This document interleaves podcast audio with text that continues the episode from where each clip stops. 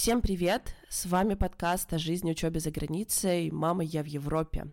И сегодня у нас довольно личный эпизод. Мы хотим поразмышлять на тему иммиграции, на тему четырех лет, которые мы провели вне России, живя в разных странах, и хотим поделиться своим мнением, своим опытом, как это ощущается на самом деле.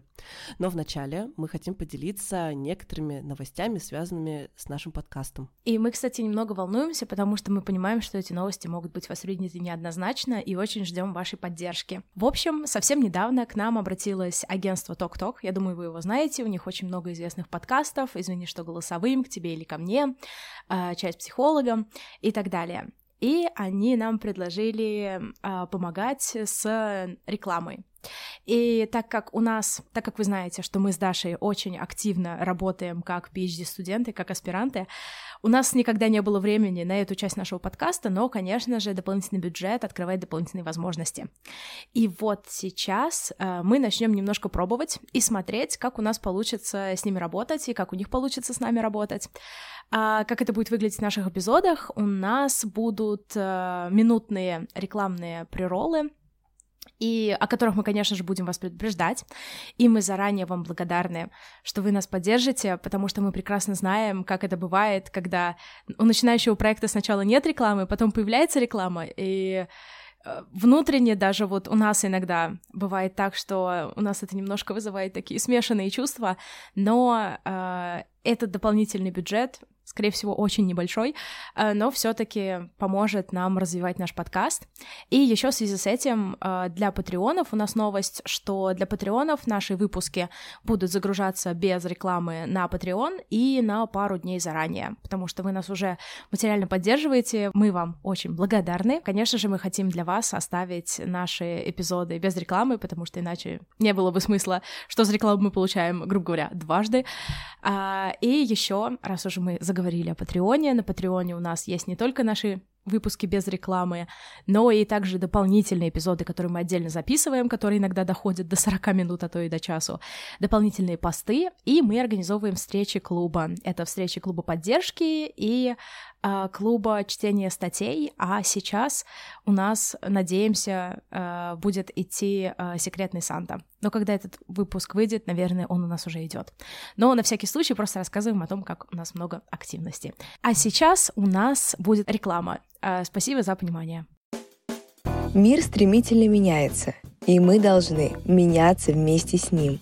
Чтобы быть гибкими и не бояться пресловутых трендов, совершенствуйтесь. Для этого нужно найти ментора, который точно знает, что сейчас актуально, и может об этом рассказать понятно и, главное, профессионально. Знакомьтесь, курсы от издательства «Миф». Вы можете прокачать такие навыки, как финансовая грамотность, отношения с окружающими, целеполагание, скорочтение. Чтобы узнать полный список, переходите на сайт издательства «Миф». Есть бесплатные курсы. А если вы еще давно мечтаете написать книгу, отличная новость. В марте у МИФ курсы стартует один из самых ожидаемых флагманских курсов «Цех номер два. Как написать свою книгу». По промокоду МИФ действует скидка 15% на флагманский курс «Цех номер два» до конца года. Переходите на сайт, выбирайте курс, который вам по душе – и помните, учиться никогда не поздно. Ну а теперь возвращаемся к главной теме сегодняшнего эпизода, вопросов, связанных с иммиграцией. И начать хотелось бы вот с чего. Я довольно часто сейчас размышляю над тем, что для меня принесли эти четыре года, какие у меня личные переживания и разочарования с этим связаны. И мои разочарования, наверное, стартуют с того момента, как я только должна была переехать обучаться по программе Erasmus Mundus. У меня была определенная картинка в голове того, как это должно выглядеть. Вот я хотела поинтересоваться у тебя, Настя, что ты себе рисовала в голове, как ты себе представляла свой переезд на Erasmus Mundus как ты думала, что тебя там ждет, и насколько совпала та картинка с реальностью, которая на самом деле тебя ожидала? Слушай, классный вопрос. А, прежде чем я поехала туда, э, у меня было очень большое количество э, сомнений и не, ну, неточностей в моей голове. То есть, например, я знала, что первый город, куда я поеду, это французский город, это Рен, это на западе э, запада-севере Франции, и я знала, что там количество человек, которые там живут, это 150 тысяч человек или что-то вроде того. Для меня тогда, э, как человеку из Самары, где полтора миллиона человек, это казалось очень маленьким городом, и я думала, что я буду скучать очень сильно, потому что не будет никаких событий. Я очень сильно переживала, потому что в нашем случае у нас наш маршрут uh, по Erasmus Mundus, это когда мы должны будем переезжать в разные страны, он был неутвержденный, и сначала мне очень хотелось в Мюнхен, потому что я думала, что только там меня будут ждать uh, карьерные возможности, и только образование в Мюнхене будет чего-то стоить, а если я не попаду в Мюнхен, то моя магистратура ничего будет, не будет стоить. Спойлер, это был не так. Также я немного переживала, что я очень стеснительный человек, ну, была стеснительным человеком, а, и я не смогу завести никаких друзей. Но, в принципе, так как я хотела фокусироваться на учебе, мне было все равно по этому поводу. А я немножко боялась того, что когда я уеду, у меня получится так, что я ухожу из типичного маршрута, который был проложен многими людьми, и mm-hmm. который я видел на протяжении большого количества времени. Это когда, я не знаю, школа, университет, mm-hmm. работа, Замуж дети. Какие разные у нас маршруты в жизни. Вот, но да, вот я об этом же. И, наверное, у меня в голове было больше... Ну, тогда я была тревожным человеком, и тогда, наверное, у меня в голове было больше размышления о том, окей, а что может пойти не так, и что я могу сделать, чтобы это пошло так. То есть у меня было очень много планирования в голове и вот этого всего. Конечно, все прекрасно помнят, как мне тяжело было учиться первые семестры во Франции, как я боялась этого, как я боялась низких оценок, как я боялась того, что предметы вообще не соответствовали моим ожиданиям. Несмотря на это, общий опыт был более положительный, чем тот, что я себе представляла. Вау, вот то, как ты сейчас все это обрисовала, мне кажется, в этом и заключается небольшой такой ключик к успеху, потому что изначально ты представляла и готовила себя к чему-то, ну, более худшему, да, mm-hmm. ты как будто бы думала про все варианты, что может пойти не так, и морально себя к этому готовила, mm-hmm. а оказалось все не так страшно. А у меня получается вообще обратная ситуация, потому что, смотрите, ведь у меня получилось как? Я закончила Московский авиационный институт в Москве, потом я пошла работать. И проработала я практически три года. И мне кажется, что за эти три года Ох, было очень много рутины, было очень много работы, которая не приносила удовольствия, и в целом жизнь стала сильно другой это был резкий такой переход от веселого студенчества, когда ты каждый день видишься с своими друзьями, вы что-то обсуждаете, что-то еще делаете, к вот этой вот рутине, да, каждый день в метро, на работу, домой, уставшие. И вот я поэтому очень-очень сильно ждала, когда наконец-то у меня начнется новый этап жизни, поэтому с того дня, как я получила приглашение на Erasmus Mundus с полным покрытием, я представляла, что все, я уеду, и моя жизнь заиграет новыми красками, это будет что-то потрясающее, и я понимала, что, наверное, какие-то сложности должны быть, да, ну и они действительно начались mm-hmm. даже с вопросов того, а как получить э, комнату в общежитии, и как вообще э, визу получить, и как потом дальше перемещаться. Но меня это тогда очень мало заботило. Мне просто хотелось, наконец, переехать и окунуться в новую жизнь. И мне казалось, что сам факт моего переезда он как будто бы сыграет в таком ключе, что теперь у меня появится постоянный уровень базового дохода счастья. Вот знаешь, говорят сейчас про базовый уровень mm-hmm. дохода в денежном выражении, да, там сколько-то евро каждый должен тут жить, не знаю, там в Финляндии получать. И я вообще очень надеюсь, что к этому в Евросоюзе придут. А вот мне казалось, что я фактом переезда получу базовый вот доход вот своего счастья. То есть я буду просыпаться каждый день, у меня будут какие-то сложности, но я буду такая думать, вау, я переехала, здесь здорово, здесь за окном хорошая погода, здесь всегда всегда трава зеленая, даже когда зима. И в 100 метрах от моего дома находится пекарня, где свежие круассаны и багеты можно взять. О. И мне казалось, что вот одного вот этого факта... А, ну и потому что еще, знаешь, там на работу, когда едешь в Москве, ослякать, а лужи, грязь, э, толпа народу в метро, и кажется, вот давай мы сейчас все это уберем, и мне точно станет лучше. Но вот оказалось, что вот эти Uh, вот эта первая базовая ступень, да, в пирамиде Маслоу, да, твои потребности, mm-hmm. они как будто очень быстро закрываются.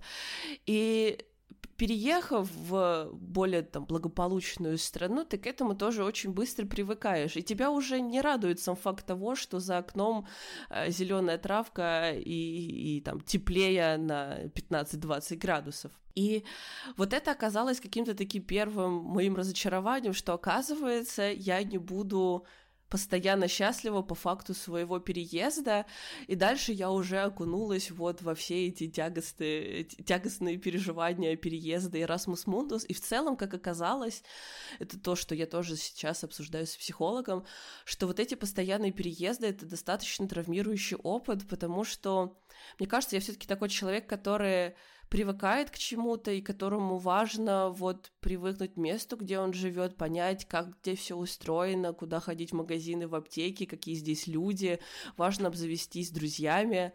А, а этого не получалось сделать, когда ты переезжаешь каждые 5-6 месяцев, а то и чаще. А сейчас, когда я общаюсь с ребятами, которые уехали по каким-то другим стипендиям, ну, по тому же ДАД, или вот как недавно я общалась с Динарой, да, которая уехала по стипендии канцлера Германии, и эти ребята рассказывают, что до переезда в Германию им обеспечили интенсивный курс изучения немецкого языка, и я такая, вау, ну кто бы мне сейчас обеспечил интенсивный курс изучения французского, глядишь, моя жизнь заиграла бы опять-таки другими красками, потому что а, с языком связана какая-то другая такая такая штука, небольшое тоже э, разочарование, с которым я еще вот во время Erasmus Mundus именно столкнулась, что мне лично оказывается достаточно сложно функционировать на все сто процентов на иностранном языке.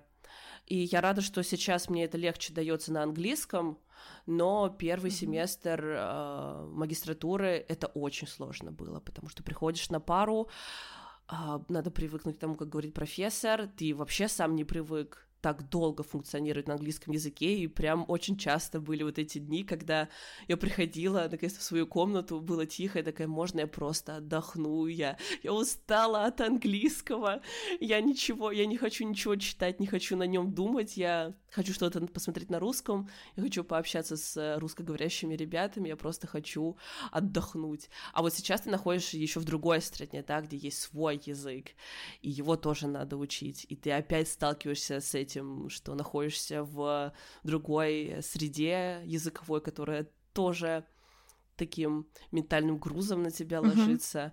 И потому что, опять-таки, изначально мне казалось, что вот, я уеду в какую-то страну Европы, и ну, у меня точно будет мотивация изучать иностранный язык, мне это нравится, у меня точно будет получаться, я буду находиться в языковой среде, значит, я буду его практиковать, и я достаточно быстро на нем заговорю, и вообще все будет замечательно. Но вот, оказывается, пока не попробуешь, не поймешь, как это будет для тебя на самом деле. И вот дальше Uh, есть момент, который связан уже именно с переездом во Францию на PhD, да, потому что вот здесь как будто бы мы убираем эту проблему ну, мою личную проблему Erasmus Mundus, проблему переездов и невозможности где-то заземлиться, здесь ты вроде бы уже находишься на одном месте на более а, постоянной основе, но опять-таки переезд был в моей голове более мягким и понятным, а по факту оказалось все сложнее. И вот мне кажется, что твой переезд в Швецию, ну лично для меня, он мне кажется ну, приближенным, наверное, к идеальному. И мне очень интересно понять, как это ощущается для тебя, насколько ты рада, счастлива находиться в Швеции, сталкивалась ли ты за эти два года в Швеции с какими-то вот принципиальными трудностями, что тебя вот заботит сейчас в твоем пребывании в Упсале? Слушай, ну, наверное, все таки со скандинавскими странами ситуация сильно отличается, потому что, несмотря на то, что, насколько я помню, в большинстве случаев во Франции, когда мне нужно было оформить какие-то документы или что-то спросить, таким образом все было сделано, что у нас всегда был доступ к англоговорящим людям. То есть в скандинавских странах, окей, я говорю только за Швецию, а в Швеции все сделано на дополнительный уровень. Это на то, что не только люди все говорят на английском языке, то есть, я не знаю, водитель автобуса, он, скорее всего, будет говорить на английском языке, а человек, который раскладывает в магазине товары на полках, он будет говорить на английском языке.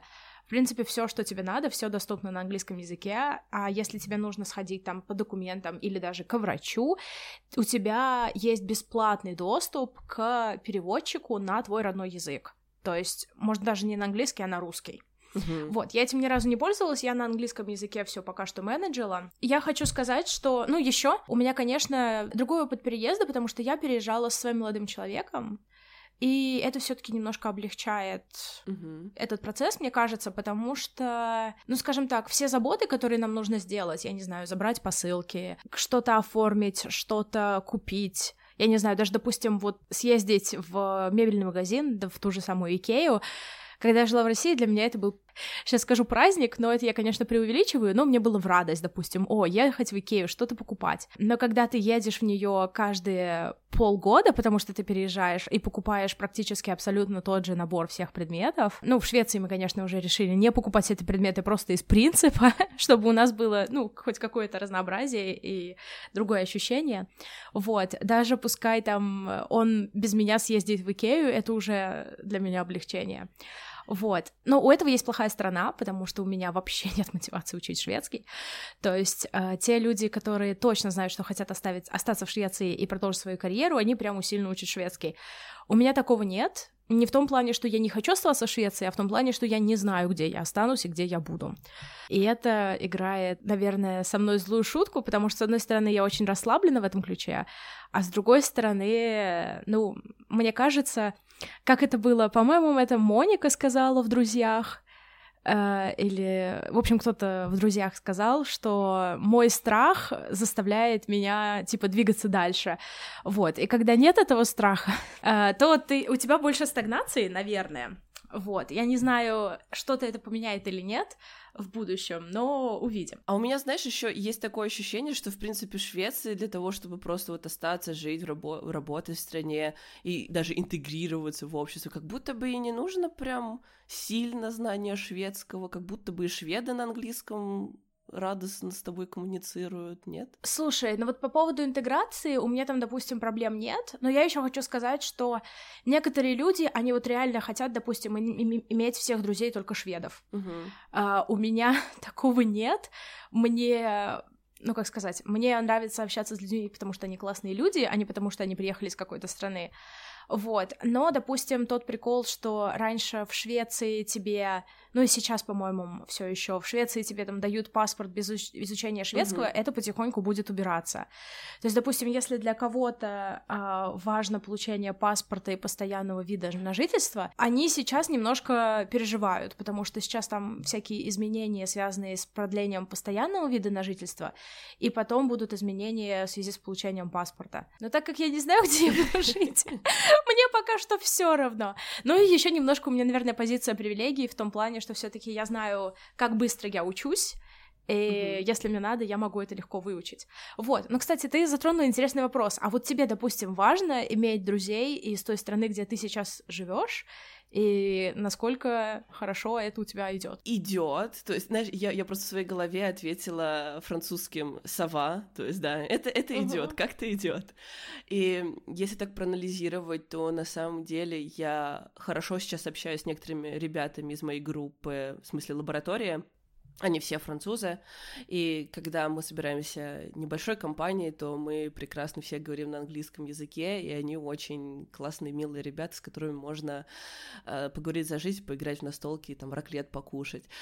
А у меня волейбольная команда, все французы, и, к сожалению, сейчас только два человека в ней говорят по-английски, остальные вообще никак не говорят, и мне приходится, wow. мне приходится какие-то элементарные вещи спрашивать на французском, и я понимаю, что эти фразы я уже по 20 раз задавала а, со своим репетитором, с которым продолжаю заниматься, но почему-то я делаю дурацкие ошибки, видимо, я очень сильно стрессую и переживаю, когда мне все таки приходится на французском языке говорить. И а, сейчас тоже, знаешь, такой интересный этап прохожу, потому что, например, на этот год у меня была цель, я очень хотела найти русскоговорящее сообщество здесь, в Лионе, и я прям начала активно предпринимать какие-то шаги, то есть а, спасибо социальным сетям, они, правда, в этом очень помогли. А, в меньшей степени группы в Фейсбуке, потому что, к сожалению, в Фейсбуке это всегда такие вопросы соотечественниц, а, куда сходить, а, сделать ноготочки, или сходить в парикмахерскую, где найти косметолога, но мало каких-то сообщений на тему того, что вот, привет, я приехал, я работаю тем-то и тем-то, хотел бы с кем-то познакомиться, пообщаться, вот такого практически нету. Но все равно я нашла несколько очень хороших э, русских девочек, Лили и Маша, вот, например, я думаю, вы слушаете этот эпизод, и вам передаю большой привет. И получается такая штука, что те девушки, которые приехали сюда во Францию, они либо изначально знали французский язык, они либо любят французский язык и продолжают его усиленно учить здесь. И я понимаю, что в этом, в этой характеристике я очень отличаюсь от них, потому что почему-то по определенным причинам у меня не проснулась любовь к французскому языку, и я скорее его учу через силу, а не потому, что мне этого очень хочется. Но я очень рада, что у меня сейчас именно такое окружение, и девочки на меня не давят, они меня поддерживают, они говорят о том, что молодец, что ты занимаешься, пробуй, тебе нужно пытаться, но, значит, очень так вот по-мягкому это говорят. И когда я слышу, как они между собой общаются по-французски с кем-то из официантов, я смотрю на них, и я понимаю, что я тоже так хочу, я понимаю, что я тоже mm-hmm. так могу, потому что у меня все для этого есть, у меня есть время, у меня есть ресурсы, у меня есть много учебников, у меня есть доступ к репетитору, и сейчас, мне кажется, в принципе, просто тонны материалов онлайн, на любой язык, особенно любой европейский, я уж не говорю там про-английский, казалось бы, нет проблем выучить язык. И, и вот после наших встреч у меня прям появляется мотивация вот мы недавно встречались, ходили на бранч, и среди нас еще был парень француз, и вот когда я слышу, что девочки с ним по-французски говорят, несмотря на то, что он там по-английски тоже может и понимать, я такая, хм, я хочу тоже вот что-то по-французски с ним. Я пришла домой, я начала делать э, упражнения, и я сейчас в целом, знаешь, как-то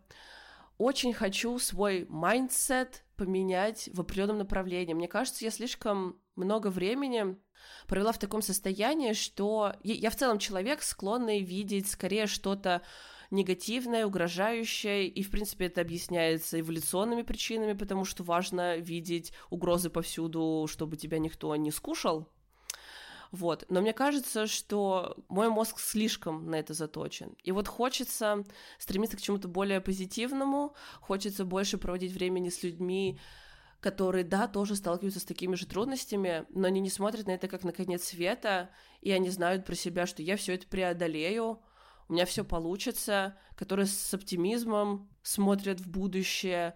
И вот мне очень приятно находиться в такой компании, потому что меня это тоже мотивирует на какие-то шаги к тому, чтобы вот работать в сторону вот этого хорошего, положительного будущего для себя, и чтобы не пребывать в том состоянии, что ой, как мне здесь тяжело, как мне здесь плохо, как моя иммиграция вообще не то, что я себе рисовала в голове. Вот мне из этого состояния хочется выходить, хочется думать о том, что дальше впереди меня ждет что-то хорошее. Слушай, мне кажется, это очень классный mindset. А, о чем мне было бы интересно подумать, это то, что я удивилась, насколько сейчас у большого количества людей, а, у блогеров, которые я вижу, у них промелькает а, различная информация, что они хотят куда-то переехать или мигрировать, как кто-то уже эмигрировал. Угу. Наверное, мое первое удивление было это Ника Водвуд, Uh-huh. А Никсель Пиксель, э, я очень за нее радую. Они с молодым человеком, по-моему, переехали в Австрию, потому что, ну да, там по образованию.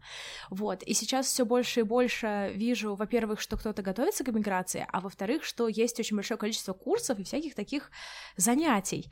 И на самом деле меня это, с одной стороны, немножко пугает, потому что Конечно, ты никогда не знаешь, когда люди едут от чего-то или к чему-то, но мне все больше, все более грустно становится от того, что есть так много причин ехать от чего-то. Есть ощущение, что этих причин становится больше. Многое, что успело поменяться за эти четыре года, что мы находимся вне в России. И, конечно, за всякими новостями мы тоже следим, дозированно, но следим.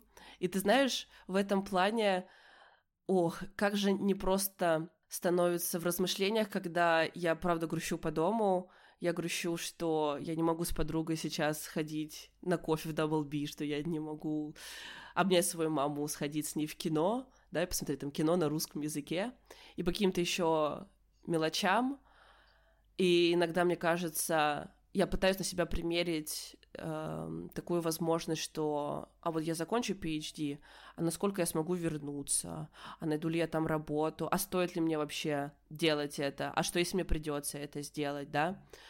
И получается, что я иногда думаю о том, что мне хотелось бы вернуться, и при этом все люди, которые сейчас находятся, mm-hmm. ну, многие люди, которые находятся в России, они, наоборот, ищут любые способы скорее уехать, потому что по тем или иным причинам там уже невозможно. И это, правда, очень это тревожный момент. Да. Ну, я рада то, что люди сейчас подходят к этому очень осознанно. То есть мне кажется, по крайней мере, когда вот мы начинали наш подкаст, э, и когда мы разговаривали с различными людьми, э, не в нашем подкасте, а за его пределами, очень много людей хотели, там, допустим, поехать учиться просто для того, чтобы хоть куда-то, хоть куда-то переехать, хоть зачем-то, mm-hmm. и потом сталкивалась с определенными разочарованиями, потому что, ну, да, ты от каких-то проблем иногда ты от них убежишь, от некоторых проблем, но от каких-то от каких-то сложностей, которые внутри тебя, от них сложно убежать. И мы об этом с Дашей постоянно говорили, что скажем так, сначала нужно разобраться в себе, а потом, когда разберешься в себе, уже переезжать. Абсолютно. И сейчас меня очень радует, что очень большое количество людей именно делают это популярное слово осознанно, которое мне очень нравится. Вот, они это делают осознанно, они на самом деле думают, они готовятся к тому, что может пойти не так, пытаются понять, а какая страна им подойдет. Может быть, иногда даже едут туда на какое-то количество времени. Э, на самом деле классно. Мне кажется, это общая тенденция нашего общества к тому, что мы сейчас больше задумываемся о том, что ну, нужно готовить себя, нужно заботиться о себе, нужно заботиться о ментальном здоровье и так далее. При всем при этом, ты знаешь, мне кажется, что если бы еще до переезда по Erasmus Mundus я бы очень сильно задумывалась над проблемами, которые меня ждут. Или если, например, другая ситуация, мне бы кто-то пришел и рассказал, Даш, я знаю твое будущее, вот смотри, тебе вот с этим, с этим придется столкнуться. Если бы я все это послушала, я бы, возможно, ужаснулась и посидела бы, подумала, а может, все-таки тогда не стоит куда-то ехать. И вот я сейчас думаю, так может хорошо, что я всего этого не знала. Может и хорошо, что у меня был какой-то вот этот излишний оптимизм. Мне правда казалось, что ничего, на месте разберусь. Но ведь разбираюсь, и вот уже четвертый год разбираюсь, и что-то за... что-то же из этого получается. Но я еще хочу сказать, что то, о чем мы вроде бы помним, но постоянно забываем, это о том, что последние там полтора-два года э, была пандемия. Абсолютно. И, допустим, во Франции она была более жесткая, угу. чем, допустим, в Швеции. И когда люди хотят скажем так, от себя самих, что вот мы сейчас пережили вот этот вот очень большой стресс, и почему-то мы не бежим с такой же скоростью, с которой бежали до этого, и винят себя в лени или в еще чем-то, это, конечно же, несправедливо по отношению к ним. Ой, ты знаешь, ты вот это озвучила, и как будто бы я сама себя сейчас вот простила, потому что это очень верное замечание, потому что сложно возвращаться было до сих пор немножечко сложно возвращаться к нормальной социальной жизни. И да, глупо было требовать от себя в связи со всеми этими событиями, что сейчас ты хопа и быстренько вольешься в местное общество, все выучишь и будет все все зашибись на новом месте. К сожалению, так не получилось, но хочется уже видеть какой-то свет в конце этого туннеля, да, уже под, подзамучились мы в этих условиях. Но вот сейчас мне тоже, знаешь, хочется, как-то завершаю уже этот эпизод. А, изначально, когда я предложила тебе порефлексировать на эту тему, мне казалось, что у меня больше разочарований и страхов в моей голове, нежели как это видится сегодня, утром, когда мы записываем этот эпизод, когда, кажется, ты на все смотришь более трезвым взглядом, и у меня есть вот, вот это приятное ощущение чего-то чего хорошего в будущем, что, знаешь, uh, the best is yet to come. Вот как-то вот так мне хочется сейчас uh, подытожить, как мне ощущается моя эмиграция. Мне интересно, что там будет дальше. Слушай, я сейчас немножко не в тему вставлю, но я хочу вставить тот момент, который мы не обсуждали в нашем подкасте из-за, ну, из-за определенных условий, в которых проходил этот процесс, но, допустим, когда ты переезжаешь, тебе иногда кажется, что ты попадешь в какие-то идеальные рабочие условия в том числе. И у меня такое было изначально. То есть, когда я впервые поехала в Швейцарию, я обалдела от того, насколько, скажем так, руко ну, ведение научных проектов, э, не в обиду моим бывшим руководителям или не в обиду бывшим теоретическим начальникам, которые у меня могли бы быть. Но, в общем, э, мне был очень интересен э, новый подход к этому. Мне очень понравилось, мне было очень комфортно в этом находиться. Вот. Э, то же самое, в принципе, было во Франции, Uh, с небольшими корректировками, потому что у меня там руководительница была достаточно, ну, скажем так, молодая не в плане лет, ну и в плане лет, конечно же, но я имею в виду в плане руководства студентами. Вот, но все равно мне было интересно работать. А в Швеции у меня случилась такая ситуация, что я после года своего PhD поменял своего научного руководителя. Я очень хотела об этом, я это сделала в январе прошлого года, и с тех пор я очень хотела записать об этом выпуск, потому что это очень интересная тема, и я не могу говорить за все страны, хотя я могу поспрашивать некоторых людей, но, допустим, в Швеции очень интересна вообще система, как это проходит, и какие у вас есть права и обязанности и так далее, и так далее, но, к сожалению, пока что по условиям я не могу об этом рассказать, но где-то, я думаю, надеюсь, через полгодика я запишу очень интересный выпуск об этом. Вот, я извиняюсь, что я кормлю завтраками, но мне хотелось в этом эпизоде тоже э, сказать о том, что когда ты переезжаешь, ты иногда проходишь через определенные трудности, и, конечно, в Швеции я почувствовала, насколько мне было, ну, не то чтобы легко через них проходить, потому что, конечно же, все это связано не только с бюро бюрократией, но и также с отношениями с людьми и так далее, и так далее. А, но при этом было классно, что я почувствовала себя очень сильно социально защищенной. Вообще, конечно, нужно еще и держать в голове очень интересный момент о том, что а, да, в некоторых странах есть большее количество людей, которые поддерживаются новой этики. То есть это не насильственное, не токсичное общение, это, не люблю это слово, терпимость, толерантность, толерантность звучит получше, это толерантность к различным группам людей, это умение давать обратную связь, это вообще умение высказывать свое мнение или не высказывать его, что иногда бывает иногда даже более ценным.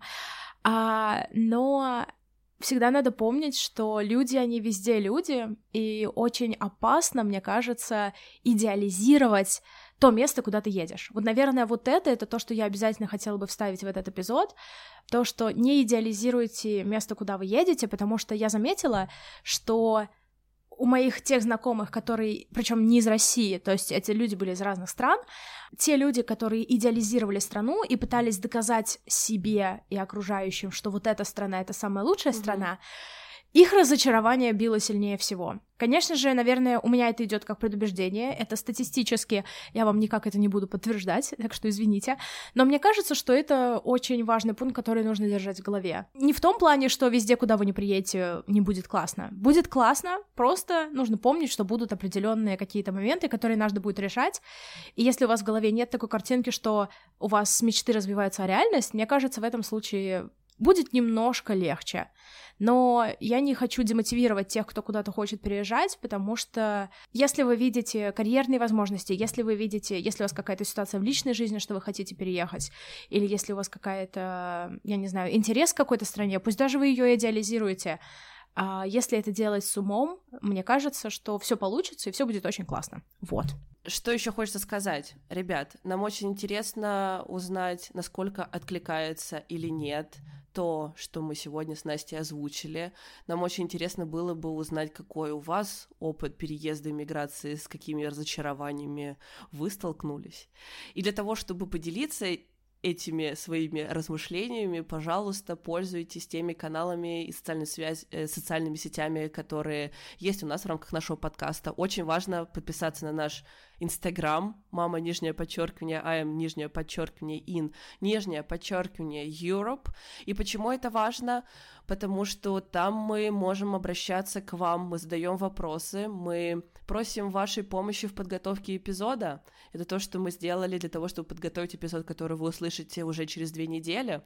И это самый лучший способ дать нам обратную связь, которую, к сожалению, которой, к сожалению, до сих пор не хватает в сфере подкастов, поэтому, пожалуйста, мы будем очень рады, если вы подпишетесь, если вы будете активно принимать участие в опросах, отвечать на те вопросы, которые мы вам задаем, и будете делиться своим опытом и мнением. Согласна. Спасибо большое, Даша, за сегодняшний выпуск. Спасибо большое, что поделилась очень важными, мне кажется, моментами, которые, надеюсь, будут полезны для наших слушателей. И еще раз спасибо, что относитесь к нашим слушателям спасибо, что относитесь с пониманием э, наших попыток э, развивать наш подкаст и поддерживаете то, что мы нач- начали вводить потихоньку, ну, в смысле потихоньку, мы ввели э, такой формат, как реклама. Спасибо. Услышимся через две недели. Всем пока. Пока-пока.